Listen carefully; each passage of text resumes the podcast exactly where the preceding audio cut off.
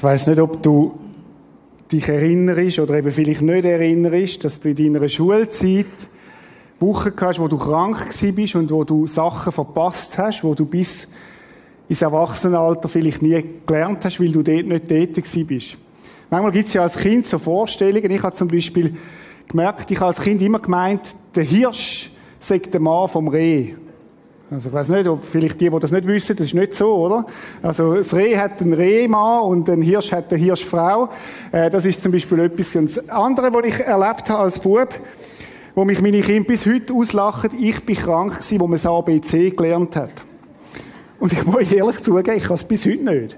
Das mag euch schockieren, oder? Aber wir sind ja ehrlich miteinander, hoffe ich zumindest, und äh, ich kann es nicht. Also ABC kann ich schon noch, ich komme etwa bis Buchstaben 18 oder so und dann mache ich immer ein Durcheinander. Meine Kinder finden das köstlich. Ich habe es nie nachgelernt, ich könnte dass ich bin trotzdem groß geworden. Aber äh, ja, ich habe es nie gelernt. Und mir ist aufgefallen, so im, im 20 Jahren jetzt Pastor sein, es gibt Menschen, die sind mit Jesus unterwegs, aber die haben das ABC vom Christsein nie ganz wirklich verstanden. Die verwechseln manchmal A mit B und C mit A und, und so in der Reihenfolge gibt's einen Knurz. Und äh, man weiß dann nie so ganz, was gehört jetzt wohin. Und man kennt zwar die verschiedenen Buchstaben, aber, aber man, man, man weiß nicht wirklich, wo sie wirklich hingehören. Und, und hat gedacht, ja, heute Morgen könnte man dem mal ein bisschen helfen, so eine ABC-Predigt. Das ist der dritte Titel, den ich dem gegeben habe in dieser Woche. Zuerst ist gestanden Evangelium und Charakter. Um das wird es gehen heute Morgen. Wir sind ja in der Galater-Serie. Was hat eigentlich das Evangelium für einen Einfluss auf meinen Charakter? Macht das etwas mit meinem Charakter oder macht das eben nichts? Oder, oder wie, wie, wie sind die Zusammenhänge? Habe ich gefunden, ja, der Titel, der ist so ein bisschen trocken. Dann habe ich gedacht, ich könnte den Titel nehmen, wie du genießbarer wirst. Das wäre ja ein cooler Titel, oder? Wie du genießbarer wirst. Und dann habe ich gedacht, oh, Achtung, Falle. Dann sitzt du neben dem Ehepartner, hast gehört, der ist jetzt für dich, oder, heute? Und ich dachte, erstens sitze ich nicht neben meiner Frau und zweitens es ist immer gefährlich, wenn für den anderen los ist, oder? Schade, ist meine Frau heute nicht dabei. wäre für sie, oder? Der dritte Titel wäre gewesen, wie ich genießbarer wäre. Und ich gesagt, okay, also geht auch noch. Und ich habe jetzt entschieden, ABC-Predigt, schlicht und einfach ABC-Predigt. Wie, wie ist das mit diesen Zusammenhang? Oder wichtig ist, dass wir beim A anfangen. A anfangen. Das heißt, wir haben jetzt, sind mit in der Galater-Serie, wir sind im, im äh, sechsten Teil. Übernächste Woche kommt dann der siebte Teil. Nächsten Sonntag ist ja Konf noch. Und wir möchten ein bisschen zusammenfassen, was war. Der Paulus hat ja die Gemeinde in Galatien gegründet. Das heißt, er hat sich aufgemacht, hat eine Leidenschaft gehabt für die Menschen, die Jesus nicht kennen. Das fasziniert mich an Paulus immer wieder. Der hat sich nicht einfach zufrieden gegeben mit dem, was ist, sondern hat gesagt, das ist so eine gute Nachricht, die wir raus. Die wir raus zu den Menschen, die Jesus noch nicht kennen. Das hat ihn angetrieben. Und das begeistert mich immer wieder, wenn ich von Paulus lese.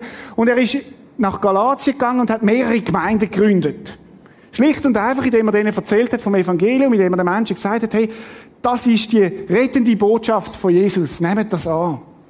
Und tatsächlich sind Menschen zum Glauben gekommen. Zu einer persönlichen Beziehung zu dem Jesus. Und dann ist es ein paar Jahre gegangen. Und dann hat der Paulus gemerkt, was da abgeht. Dass da nämlich ein Problem ist in der Gemeinde in Galatien. Dass die etwas, etwas nicht verstanden haben. Oder man könnte sagen, eine Kinderkrankheit haben. Und oder, wenn du eine Kinderkrankheit hast, dann musst du reagieren.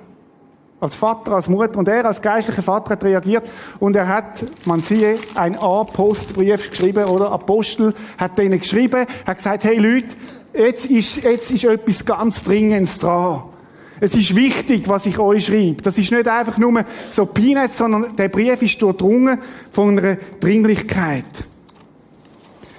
Was hat der Paulus den Galater geschrieben? Die letzten fünf Sünden, können wir mal ein bisschen zusammentragen. Was ist so die Essenz gewesen, wo der Paulus ihnen gesagt hat, den Galater? An was mögt ihr euch erinnern? Jesus hat uns befreit. Jesus hat Freiheit geschenkt, genau. Wir haben es extra da auf der Seite auch übertragen, damit man es ein bisschen sieht. Freiheit. Jesus hat Freiheit geschenkt. Ja, weiter. Was ist, was ist so die Essenz von der letzten fünf Sünden, die man von Paulus mitbekommen? Was, hat je, was, was gehört da drin, in das A? Sie sind zurückgekehrt in die Gesetzlichkeit, genau. Das ist die Dringlichkeit warum Paulus den Brief geschrieben hat. Sie sind zurückgekommen in das, dass sie gesagt haben, Jesus allein lange nicht, sondern es braucht Jesus und meine Werk. Jesus und das, was ich kann zutun. Jesus und mein Gehorsam. Jesus und meine Leistung. Man könnte es auch so sagen, er hat sie gelehrt, allein. Allein Jesus. Für eure Rettung braucht es nicht eure Leistung, sondern es ist allein, ganz allein Jesus.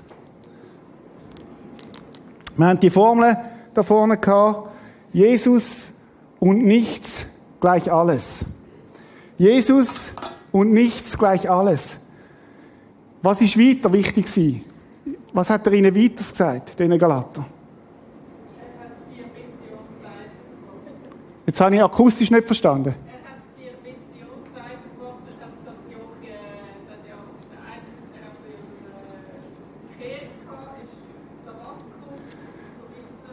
Mhm.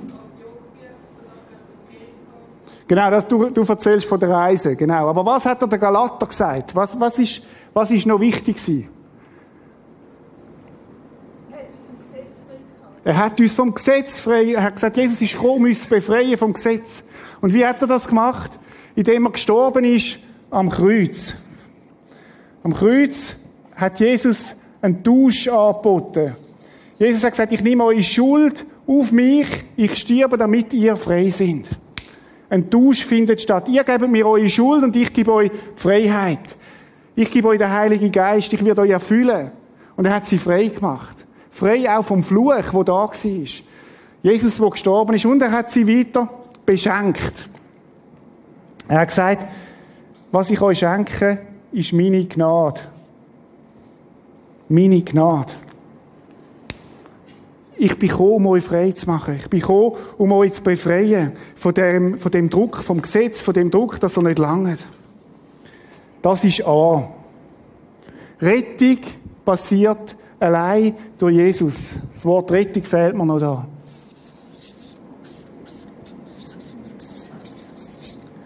Das ist A, steht am Anfang. Es gibt noch einen Punkt, den wir noch nicht erwähnt haben. Peter hat darüber predigt. Identität, Kindschaft, oder? Er hat gesagt, ihr seid nicht mehr Sklaven, sondern ihr seid Kind.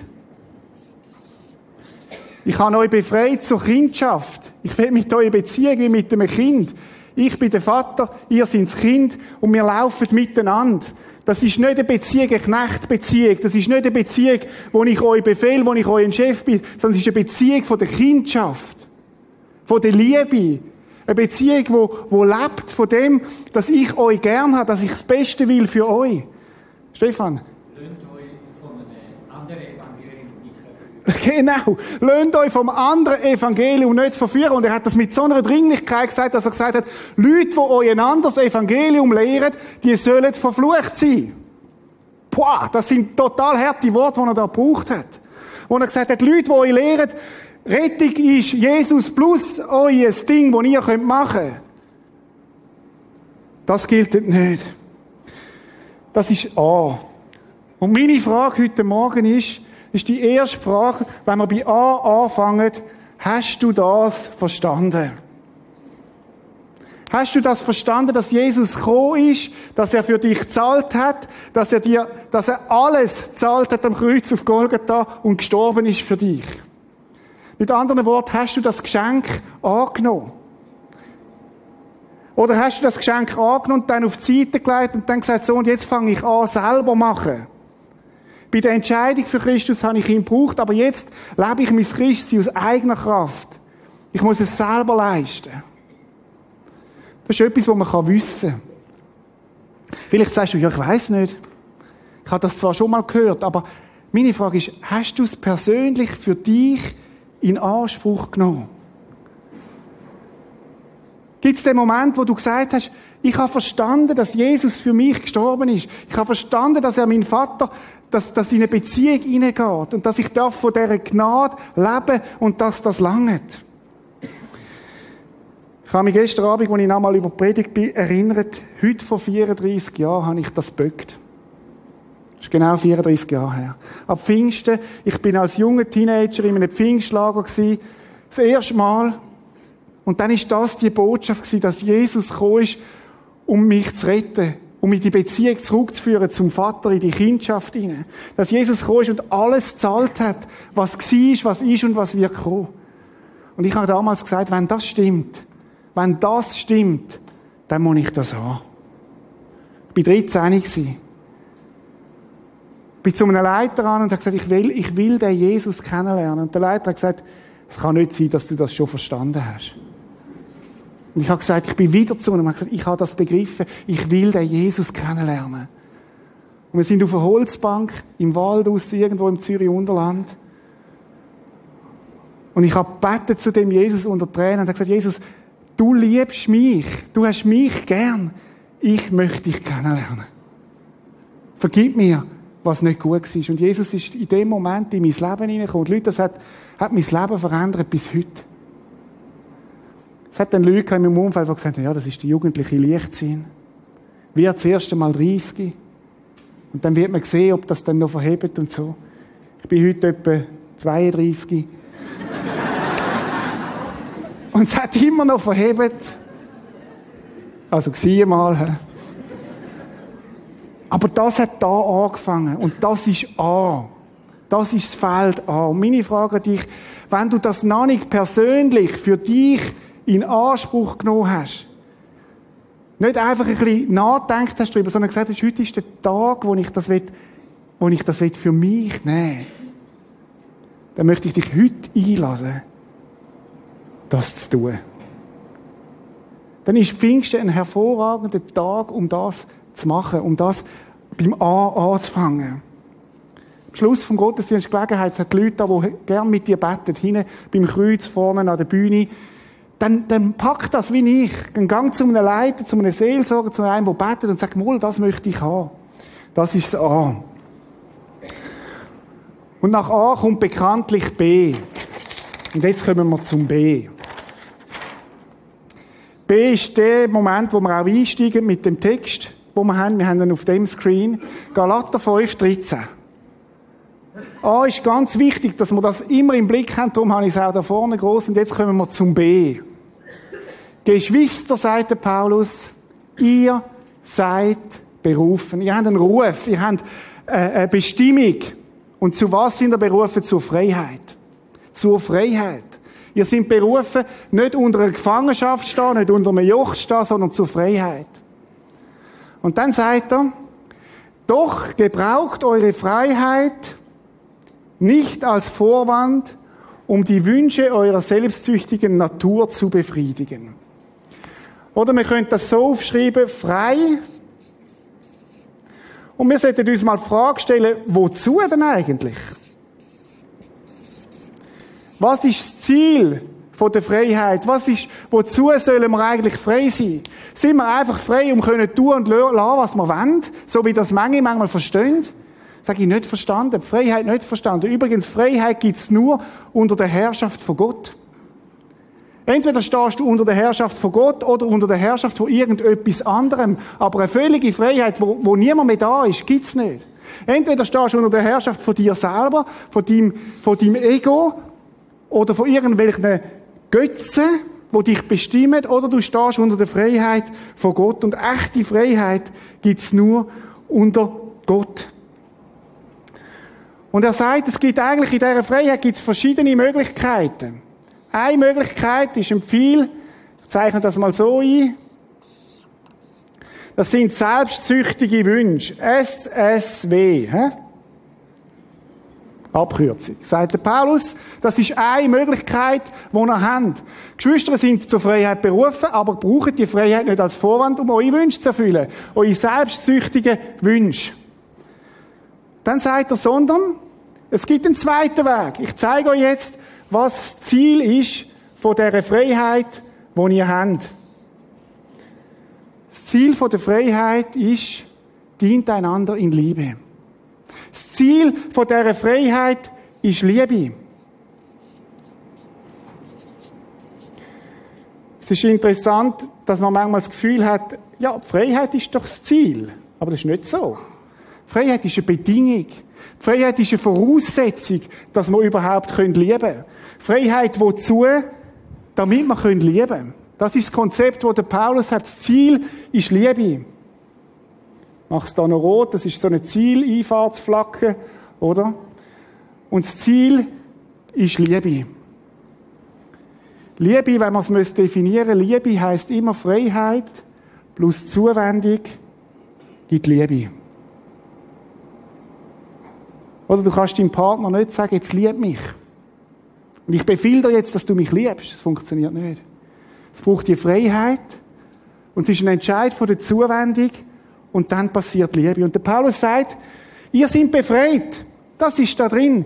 Und für, für was sind ihr frei? B, um zu lieben. Es gibt eigentlich zwei Sachen, selbstsüchtige Wünsche oder Liebe. Das Ziel der Freiheit ist Liebe.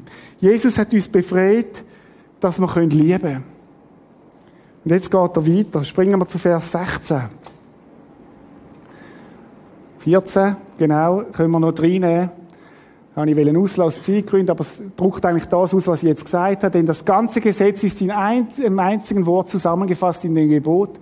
Du sollst deinen Mitmenschen lieben wie dich selbst. Ist das, was ich jetzt gesagt habe. Um das geht's. Das ist der Kern von dieser Freiheit. Und jetzt gehen wir zu Vers 16. Was will ich damit sagen? Lasst den Geist Gottes euer Verhalten bestimmen. Und da können wir Geist reinschreiben. So. Der Geist Gottes, wo unser Verhalten soll bestimmen. Und die Frage ist, von wem lade ich mich denn eigentlich bestimmen? Jetzt gibt es zwei Möglichkeiten. Entweder von meinem eigenen Ego, von den selbstsüchtigen Wünschen. Früher hat man übersetzt von Fle vom, vom Fleisch. Oder vom Geist Gottes. Und das ist eine Wahl, die ich treffen kann.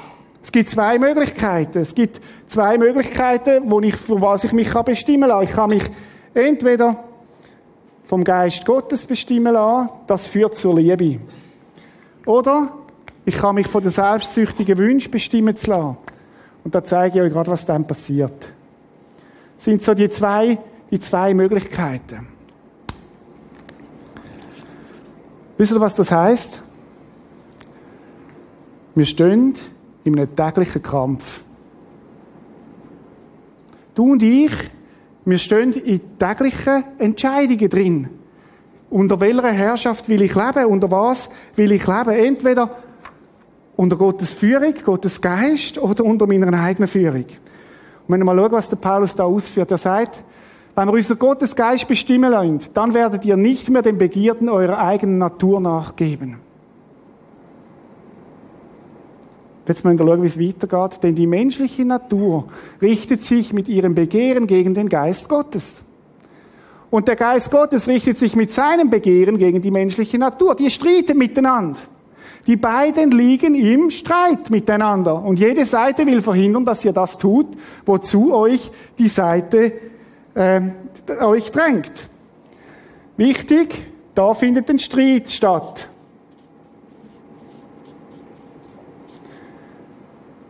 Weiß nicht, ob du dir das bewusst bist, ob du das kennst. Kennst du den Kampf, von dem der Paulus da redet? Kennst du das, von dem, wo der Paulus, wo der Paulus sagt, hey Galater, ihr steht in einem geistlichen Kampf. Kampf nicht mit der bösen Welt da außen, sondern mit eurer menschlichen Natur. Mit eurem eigenen Ich, mit eurem Ego. Ein paar Beispiele vielleicht dazu. Du wirst ungerecht behandelt. Firma, Geschäft. Und jetzt gibt es so eine Regung in einem, die sagt, dem zeige ich es. Vielleicht ist das nur bei mir so. Aber dem, dem, da, ich warte auf eine Situation, wo ich es dem so sagen kann. Und du merkst, es fängt ein Kampf an, oder vielleicht auch ein Aufbegehren. Dem, dem, dem sage ich mal, was ich denke. Oder du hast einen Fehler gemacht. Soll es geben, in den Beziehungen, dort, wo wir näher miteinander unterwegs sind, Vielleicht in der Ehe, vielleicht mit einem Kind, vielleicht, vielleicht mit, mit einem Freund. Und du in dir innen sagst, gang und dich entschuldigen. Und das andere sagt, nein, nein, der soll kommen, sich entschuldigen. der hat mir doch das angetan. Nein, gang Gott, ich gehe entschuldigen. Nein, nein, nein, nein, der soll. Und es fängt so einen, so einen Kampf an. Oder Beispiel, du siehst als Mann eine wunderbar hübsche Frau. Und du merkst, es fängt irgendwie ein Kampf an. Entweder gibst du den Gedanken an, die da könnten kommen, oder du sagst, hey, danke Gott für die wunderschöne Frau, aber sie ist nicht meine. Vielleicht gibt es das auch bei den Frauen, möglicherweise. Umgekehrt. Verstehen das sind die Kämpfe, wo der Paulus davor redet. Es gibt viele mehr. Es ist ein Kampfplatz. Aber es ist noch viel mehr als ein Kampfplatz. Es sind zwei verschiedene Motivationssysteme. Wir gehen eine Schicht tiefer. Das eine System sagt, Gott ist mein Vater. Er wird mir für mein Recht schauen. Er wird mich versorgen. Er gibt mir genug. Gott ist mein Versorger. Jesus langet. Das ist das eine System. Und das andere System sagt, ich muss mir selber nehmen, was ich brauche. Ich muss mir selber das erarbeiten, was ich brauche. Ich muss selber mein Recht anholen. Ich muss mich selber rechtfertigen. Ich muss selber leisten, damit ich geliebt werde. Ich muss das und das muss ich haben. Und es ist eigentlich ein tiefes Misstrauen gegenüber der Liebe von Gott. Wenn Gott mich für mein Recht schaut, muss ich dann mein Recht immer durchsetzen? Wenn Gott mich wirklich stillt im tiefsten, muss ich mir dann alles selber holen? Oder kann ich vertrauen, dass er es gut meint mit mir? Muss ich selber schauen, dass ich nicht zu kurz komme, dass ich genug überkomme? Das sind zwei verschiedene Motivationssysteme. Und dann sind wir wieder beim Galater 1, wo es heisst, ihr wollt es selber machen. Selbstsucht will ich selber machen. Ich muss es selber holen. Oder glaube ich, dass Gott mich versorgt in der Tiefe, auch in den Details vom Alltag? Paulus sagt, das sind Kämpfe. Beides kämpft in uns. Manchmal sagen wir Christen, red doch, ich bin Christ und ich habe immer noch so blöde Kämpfe. Das müsste doch vorbei sein, wenn ich Christ bin. Da haben mir Leute gesagt, du musst beten und dann wird das vorbei sein. Ich lese in meiner Bibel etwas anderes. Ich lese, dass der Paulus sagt, hey, willkommen im Club. Es gibt Kämpfe. Wir sind auf dieser Erde. Wir haben Kämpfe mit unserem eigenen Ego, mit unserem Fleisch, mit unseren selbstsüchtigen Wünschen. Das ist normal. Und wir werden uns täglich, manchmal stündlich müssen entscheiden, wem gebe ich Ruhm jetzt, wem gebe ich nach. Und wenn du, wenn du das Gefühl hast, dass du, dass du keinen Kampf mehr hast, weißt du, wo du dann bist? Dann bist du im Himmel. Dort wird das so sein, aber solange wir auf dieser Welt sind, haben wir noch Kämpfe und mein Rat an dich ist, nimm den Kampf an. Nimm den Kampf an. Täglich, stündlich. Manchmal muss ich mich selber an der Hand nehmen und sagen, Reto, das ist jetzt nicht für dich. Es begehrt etwas in dir, aber das ist jetzt nicht für dich. Stell dich unter die Herrschaft von Gott. Weil ich möchte glauben, dass Gott genug hat, dass er mich versorgt. Paulus geht weiter. Wenn ihr euch jeder vom Geist Gottes führen lasst, steht ihr nicht mehr unter der Herrschaft des Gesetzes. Dann sind wir nicht mehr unter dem Druck, dass wir alles selber haben, selber kämpfen.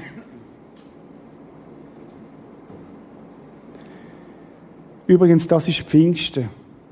Sich von Gottes Geist führen lassen. Ist es nicht genial, dass Gott uns nicht nur da beschenkt, mit der Rettung, mit der Gnade, sondern dass er uns da seinen Geist gibt, wo sagt, hey, ich lade dich doch nicht allein.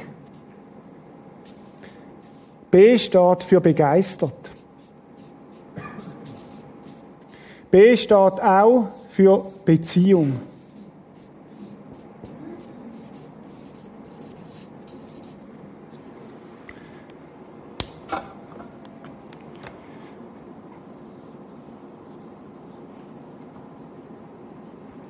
Für Beziehung und begeistert. Gott sagt, und das ist das Geheimnis vom B.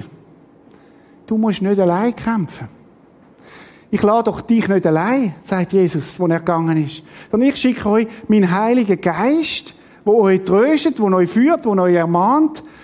Lassen Sie mich mal ganz salopp übersetzen, wo euer Body und Mind Guard ist. Es kommt ja neu wieder Baywatch, oder? Die neue Serie. Ich weiß nicht, David Hasselhoff. Kennen die, die Älteren kennen den David Hasselhoff noch. Der hat damals noch übrigens kein Sixpack gehabt, habt ihr das gesehen? Jetzt neu ist, äh, sind, ist die neue Serie von Body, äh, von, nein, von Baywatch. Bodywatch, können wir sagen, oder? Baywatch. Und wisst ihr, was mir gefällt, oder? Der Heilige Geist ist wie so ein Bodyguard. Oder manchmal haben wir so, so, so sanfte Bilder vom Heiligen Geist. Die stimmen alle auch, so brav und lieb. Aber der Heilige Geist ist auch ein Bodyguard, der sagt, hey Reto, stopp, das gehört nicht dir. Achtung, da ist eine gefährliche Welle. Bist vorsichtig. Komm zurück. Das ist die Aufgabe vom Heiligen Geist. Und ich stelle mir vor, wie das so kräftig, kräftig in mir und außen an mir lebt. Und das Auge hat auf dich und mich. Führen lassen durch den Geist heisst, Heiliger Geist, du sollst mein B wie Bodyguard sein. Du sollst mich führen und leiten, bestimmen. Du darfst mich warnen. Ich brauche deine Hilfe. Und ich finde das so genial, in dem Streit, in dem Kampf sind wir nicht allein. Wir sind nicht allein. Gottes Geist lebt in uns und führt und leitet uns da drin. Christi wird dann ein Krampf, wenn du es dir allein machen musst. Aber nicht, wenn der Heilige Geist in dir lebt. Und das begeistert. Im wahrsten Sinn vom Wort. Das ist eine Beziehung, wo ich, wo ich im Gespräch sein mit ihm. Und achtet mal drauf, wenn so Situationen kommen, ihr werdet es hören, wenn ihr es wollt hören. Ihr werdet hören, was der Heilige Geist euch sagt. Und du wirst merken, das ist jetzt ein Krampf. Und dann darfst du entscheiden, auf welche Seite gehst. Ich möchte dich fragen, gibt es in deinem Leben Bereiche, wo du den Heiligen Geist bewusst aussen vorlässt? Vielleicht, wo du dich zu Tod krampfst und sagst, das muss ich selber machen. Die Schwierigkeit, die muss ich selber lösen. Und der Heilige Geist sagt, hey, lad doch mich an.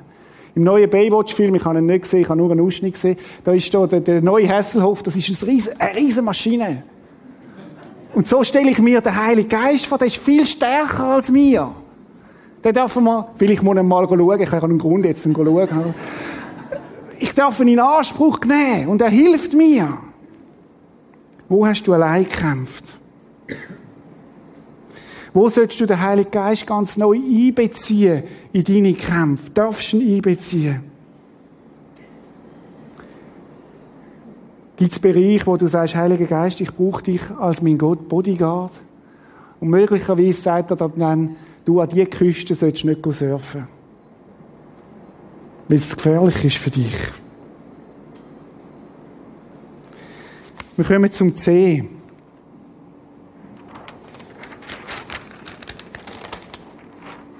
C steht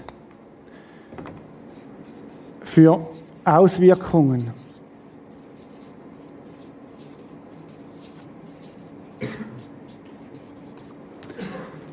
Achtung, das sind erst, erst jetzt kommen die Auswirkungen, die Folgen von dem.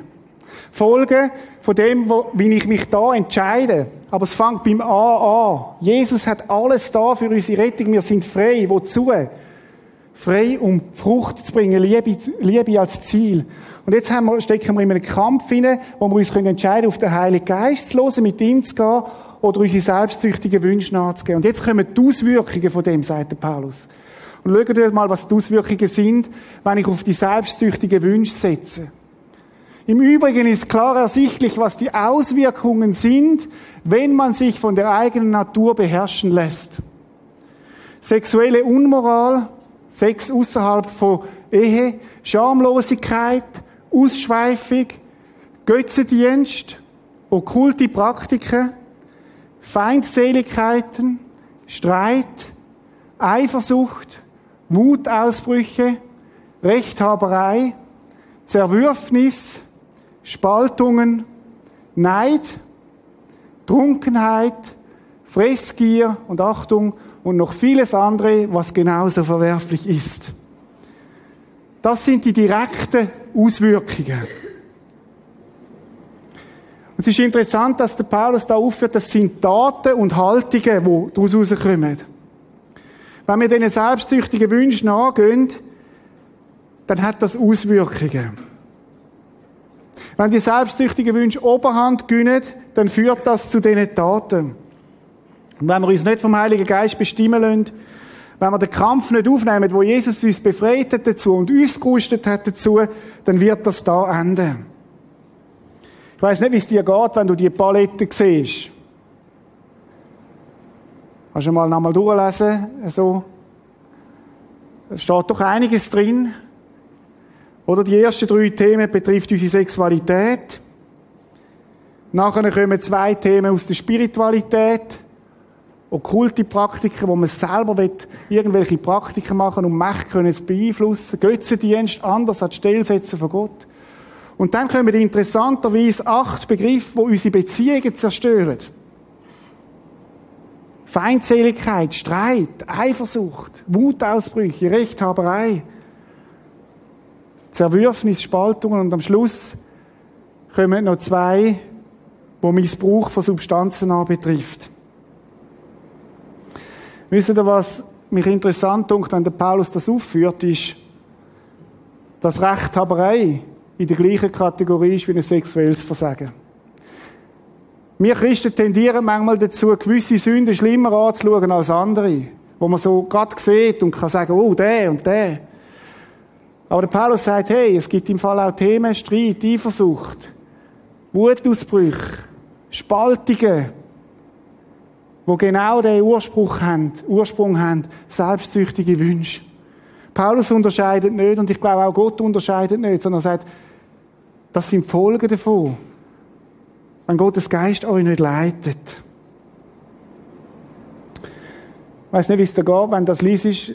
Ich muss bekennen, bei mir hat es ein paar Themen, wo ich sage, ja, da bin ich, gehe ich immer mal wieder, da wähle ich immer mal wieder falsch auch. Ich kenne den Kampf mit meiner Natur. Und das allein hilft mir aber nicht weiter. Die Frage, was wo weiterhilft und wo auch dir könnte helfen, wenn du in einem von diesen Themen drin bist, ist, nicht nur was passiert, was machst, sondern warum machst du es? Was steckt dahinter? Zum Beispiel nehmen wir das Stichwort Rechthaberei. Warum muss ich immer Recht haben?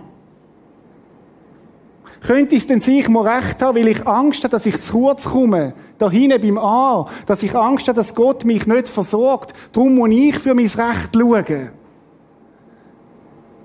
Wenn ich dort Frieden gefunden hat und wüsste, dass Gott mich versorgt, kann ich auch entspannt mal Unrecht haben oder auch mal sagen, ich muss nicht Recht haben. Gott versorgt mich, er schaut für mein Recht. Im tiefsten ist es oft, sind das Folgen von Misstrauen gegen Gott. Warum tue ich das? Und das könnte ein Schlüssel sein, zum weiterzuhelfen. Und der Paulus geht weiter und er sagt, wenn er den Weg wählt, da der Orange, oder dann hat das Auswirkungen. Und er führt die Sachen auf. Und eine Auswirkung sagt er folgendes, wer so lebt und handelt, wird kein Anteil am Reich Gottes bekommen, dem Erbe, das Gott für uns bereithält.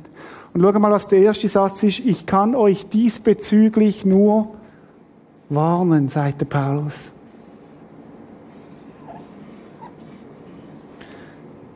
Stellt das Warnschild auf. Doppelt, könnte man sogar sagen. Hat Achtung, Warnung. Wenn diese Sachen zu eurem Lebensstil geworden sind, Paulus redet Achtung, er redet nicht von einem Ausrutscher.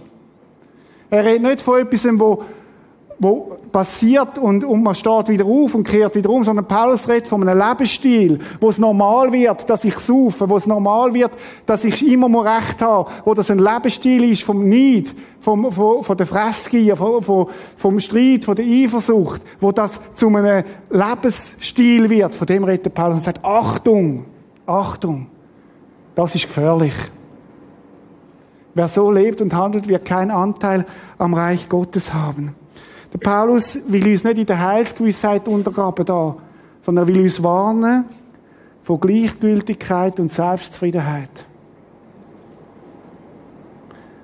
Und manchmal gibt es Christen, die sagen, ja, ist doch alles gut, spielt doch überhaupt keine Rolle, wie ich lebe. Und der Paulus sagt, nein, nein, das ist eine Auswirkung, die ich sehe in meinem Leben, dass hinten unten etwas nicht gut ist, dass hinten außen nicht etwas nicht verstanden ist.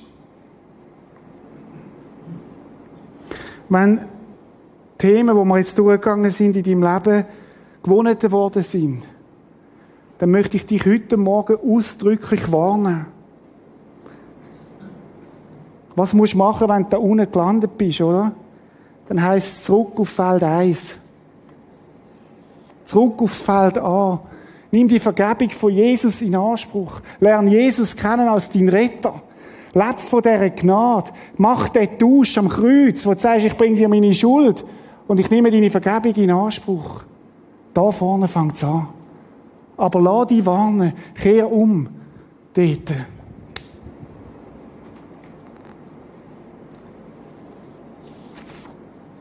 Was aber, wenn wir Gottes Geist uns bestimmen lassen? Was sind denn die Auswirkungen, die passieren, wenn Gottes Geist uns bestimmt? Wohin führt denn das? Und auch das führt der Paulus aus. Die Frucht hingegen, die der Geist Gottes hervorbringt, besteht in Liebe, Freude, Frieden, Geduld, Freundlichkeit, Güte, Treue, Rücksichtnahme und Selbstbeherrschung. Gegen solches Verhalten hat kein Gesetz etwas einzuwenden.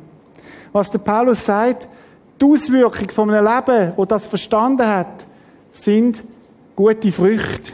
Es entsteht gute, gute Frucht. Und die Frucht kann man zusammenfassen im Begriff Liebe. Alle die Sachen, die da aufzählt sind, lassen sich in Liebe einordnen. Das sind Früchte. Und die Wurzel von dem, dass das einfach nochmal klar gesagt ist, ist Jesus. Früchte entstehen. Das ist Frucht, wo der Geist Gottes schafft in unserem Leben, wo er will schaffen. Liebe, wo als Auswirkung entsteht von dem, dass wir das verstanden haben. Ist euch mal aufgefallen, dass der Paulus von Frucht redet und nicht von Eier? Oder Eier werden geleitet, ist ein einmaliges Ereignis. Frucht ist etwas, wo wächst wo wachstümlich ist, wo nicht von heute auf morgen passiert, sondern wo langsam, aber sicher wächst. Frucht entsteht, man kann sie auch nicht einfach aufhalten. Geist Gottes ist wie ein Samen, wo Platz überkommt und wo etwas entsteht. Ein Haufen Sonnenblumen, könnte man sagen. Jesus hat uns befreit, damit wir Frucht bringen. Manchmal passiert es, dass man Gabe und Frucht verwechselt. Man sieht irgendeinen, der wunderbar begabt ist und denkt, wow, ist das ein geisterfüllter Christ? Eine Gabe sagt noch gar nichts aus. Sondern Frucht ist das einzige Kriterium, wo man sehen können, ob jemand Gottes Geist am Wirken ist. Und Achtung nochmal, das ist mir ganz wichtig, das sind Auswirkungen. Und wenn der Paulus sagt, wenn der Paulus oder der Jakobus sagt, Glaube ohne Werke ist tot, dann sagt er, wenn der Baum faule Früchte hat, dann bitte geht nicht an und streicht die Früchte farbig an, sondern dann müsst ihr zurück auf Feld an und euch überlegen, hat der Baum die Wurzeln verstanden? Hat der Baum begriffen, um was da wirklich geht? Möglicherweise nicht. Möglicherweise darf man ihm nochmal Gnade erklären. Möglicherweise darf man ihm nochmal erklären, wie das ist mit dem Tausch, dass Jesus uns so liebt. Möglicherweise hat er noch zu wenig verstanden von der Liebe von Gott. A, B, C. Frucht ist ein Zeichen, dass der Baum gesund ist. Die Auswirkungen zeigen, ob der Glaube wirklich verstanden worden ist. Noch zwei Vers. Nur wer zu Jesus Christus gehört, hat seine eigene Natur mit ihren Leidenschaften und Begierden gekreuzigt. Was heißt das? Das heißt, wenn ich in dem stehe und ich zu Jesus gehöre, dann muss ich etwa die, die selbstsüchtigen, selbstsüchtigen Wünsche nehmen. Und die gibt's. Nochmal, die gehören dazu. Immer wieder. Dann nehme ich's und nagle es als Kreuz zu Jesus. Und Achtung, der Vers steht nicht in einer einmaligen Handlung, sondern das steht im Griechischen im Aorist, was heißt immer wieder. Immer wieder mal braucht's das, dass ich angehe und sage so, Reto, jetzt, wem gehörst du eigentlich? Und jetzt nageln wir die selbstsüchtigen Wünsche wieder als Kreuz. Der Luther hat es so gesagt, den alten Adam muss sich ständig ersäufen, der Lump kann schwimmen. Und das ist es. Dass wir das wieder, wieder nehmen, wieder dann angehen und sagen, so, jetzt muss ich den packen und, und jetzt ist genug. Und dann der letzte Vers. Da wir also durch Gottes Geist ein neues Leben haben. Leute, da ist Grundlage. Da ist alles gemacht. Jesus allein lange. Wir haben ein neues Leben. Das ist Motivation. Wollen wir jetzt auch auf Schritt und Tritt, das werden B und C, auf Schritt und Tritt von diesem Geist bestimmen lassen. Das ist das Ziel. Ich komme zum Schluss. Bitte nimm das Bild mit, bitte. A, B, C. Wenn wir das umkehren, wenn wir das C zum A machen, dann sind wir dort, wo Galater gelandet sind. Wenn wir sagen, du musst das und das und das und das alles machen, damit Gott dich liebt, dann haben wir das Evangelium auf den Kopf gestellt. Darum lasst uns A vor B vor C leben. Immer wieder. Immer wieder. Peter wird nächsten Sonntag, ich freue mich schon drauf, übernächsten Sonntag, ich freue mich schon drauf, wird er darüber reden, was passiert denn, wenn jemand da gelandet ist. Wie gehen wir mit dem um? Steht auch im Galaterbrief. Wunderbar, wunderbar. Und wir werden lernen, was heißt das, wie können wir einander helfen, wenn wir da unten gelandet sind, wieder zurückzufinden aufs Feld A. Übrigens, C steht für Charakter. Habe ich noch vergessen. Der Charakter wird Gottes Geist bestimmen und dann entstehen Früchte. Möchte ich fragen heute Morgen, welches Feld ist für dich dran?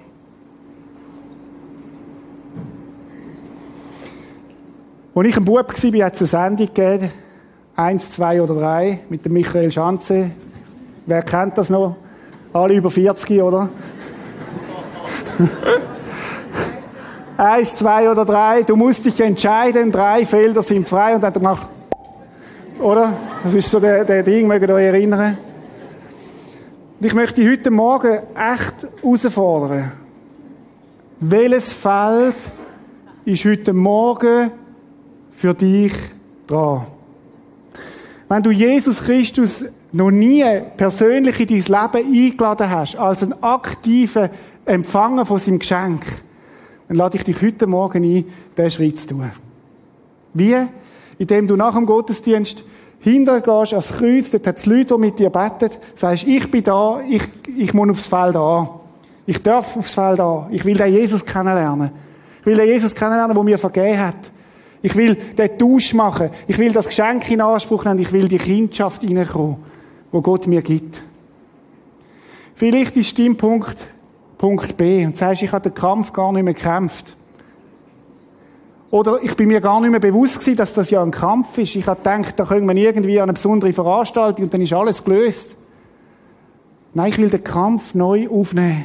In meinem Alltag hinein, dort drin, wo ich stehe. Und ich will mich entscheiden, durch die Kraft vom Heiligen Geist, ich will das Geschenk vom Heiligen Geist ab Pfingsten neu in Anspruch nehmen und mit seiner Kraft gute Ziel, Ziel haben, zu lieben. Und vielleicht bist du da heute Morgen. Irgendwo sind Gewohnheiten eingeschlichen, wo du dich so daran gewöhnt hast. Und dann ist heute Morgen das Wort Gottes so wie ein Spiegel gewesen, oder? Und das ist manchmal unangenehm. Und jetzt, jetzt redet Gottes Wort mit mir über meine Rechthaberei und über mein Neid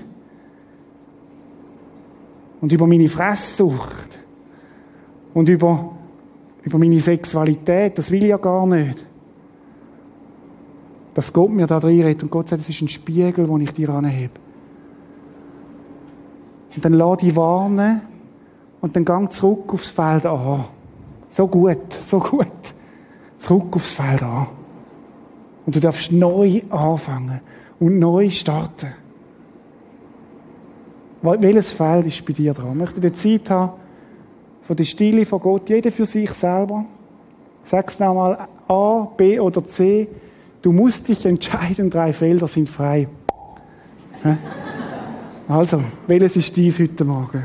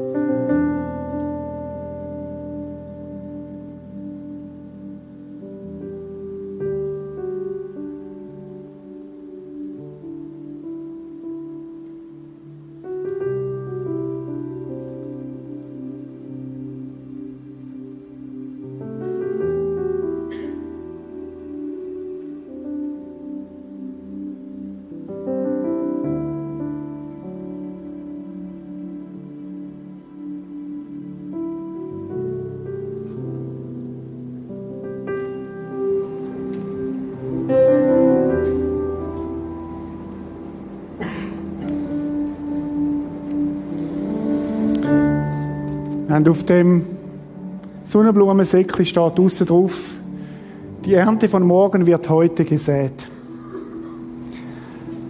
Was du heute entscheidest, hat Auswirkungen auf dein Morgen, hat Auswirkungen, was für Früchte in deinem Leben entstehen oder eben nicht Früchte. Und darum möchte ich dich einladen, heute Morgen wirklich, wirklich einen Nagel einzuschlagen in deinem Leben. So einen festen Entscheid zu treffen, genau so, Jesus. Ich möchte beten. Vater im Himmel, ich möchte dir danken, dass dein Wort so, so brillant ist, so ein Spiegel ist für uns auch, Herr. Ich möchte dir danken, dass es das Feld angibt bei uns, wo die Ausgangslage ist, die Basis ist, wo, wo, wo, wo, wo deine Rettung allein langt, Herr. Danke, dass wir immer wieder dorthin zurückkehren dürfen. Danke für die Kindschaft, die du uns gibst. Ich möchte dich bitten für die heute Morgen, die sagen, das ist für mich da, dass ich das in Anspruch nehme, dass du für mich gestorben bist, Jesus. Ich möchte dich bitten, dass du ihnen den Mut gibst, heute Morgen das Geschenk in Anspruch nehmen, was so etwas Geniales, Gewaltiges ist, Herr. Zieh du sie zu dir, Jesus. Jesus, ich möchte dich bitten für alle die, die auf dem B-Feld sind, die vielleicht den Kampf nicht mehr aufgenommen haben oder sich nicht mehr bewusst sind, dass das ein Kampf ist, wo, wo irgendwie vielleicht auch schleifen lassen haben. Danke, dass du uns deinen Heiligen Geist versprochen hast, der uns hilft, wo unser Body und Mind Guard ist, Herr. Und ich möchte dich bitten um eine neue Erfüllung von deinem Geist, dass wir neu dir Raum geben, neu Platz geben. Und wenn du im B bist, dann sag doch heute Morgen ganz neu, Heiliger Geist, erfüll du mich neu bis in die letzte Ritze hinein. Du sollst mich bestimmen, du sollst mein Bodyguard, mein, mein Mindguard sein. Ich will den Kampf wieder aufnehmen, Herr. Und Jesus bete auch für die, die im C sind. Danke für die vielen, vielen tollen, wunderbaren Früchte, die du gibst, die sichtbar sind auch unter uns. Aber dort, wo, wo irgendwo die Auswirkungen so offensichtlich sind, vielleicht auch, oder vielleicht auch versteckt, von diesen selbstsüchtigen Wünschen, danke, dass das nicht das Ende ist sondern dass es einen Weg gibt zurück aufs Feld an, wo deine Gnade ist, wo du parat bist mit deinen offenen Armen und sagst, es ist gut, dass du kommst, wir gehen wieder weiter. Danke, dass das gilt. Wir loben und preisen dich, Herr. Amen.